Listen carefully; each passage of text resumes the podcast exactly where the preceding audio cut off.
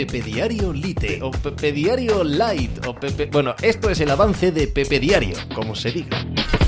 Hola, ¿qué tal? Hoy estamos a jueves 5 de octubre del año 2023, a siete años menos, porque será en verano, no será como en Qatar, de que el Mundial del año 2030, el Mundial de Fútbol, se celebre en España, en España, en Portugal, en Marruecos, en Uruguay, en Paraguay, en Argentina. Como siga hablando, parece esto el eh, Congreso, la Asamblea General de la ONU. Eh, un mundial extraño, mm, un mundial en el que no parece verdad que se hayan seguido las normas que hasta ahora regían para la organización de este tipo de eventos.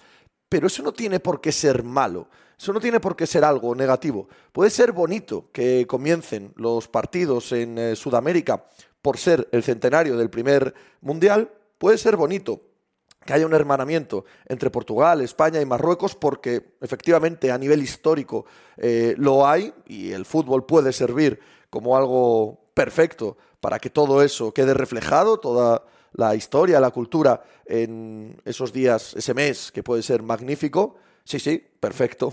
No tengo nada en contra de todo eso. Lo único que tengo en contra es que sé por qué lo hace la FIFA. Y la FIFA lo hace por contentar a tanta gente y por dar el de 2034 a Arabia.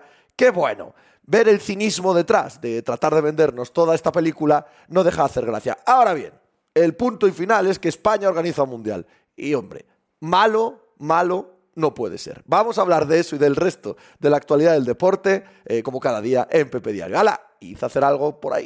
Estás escuchando Pepe Diario.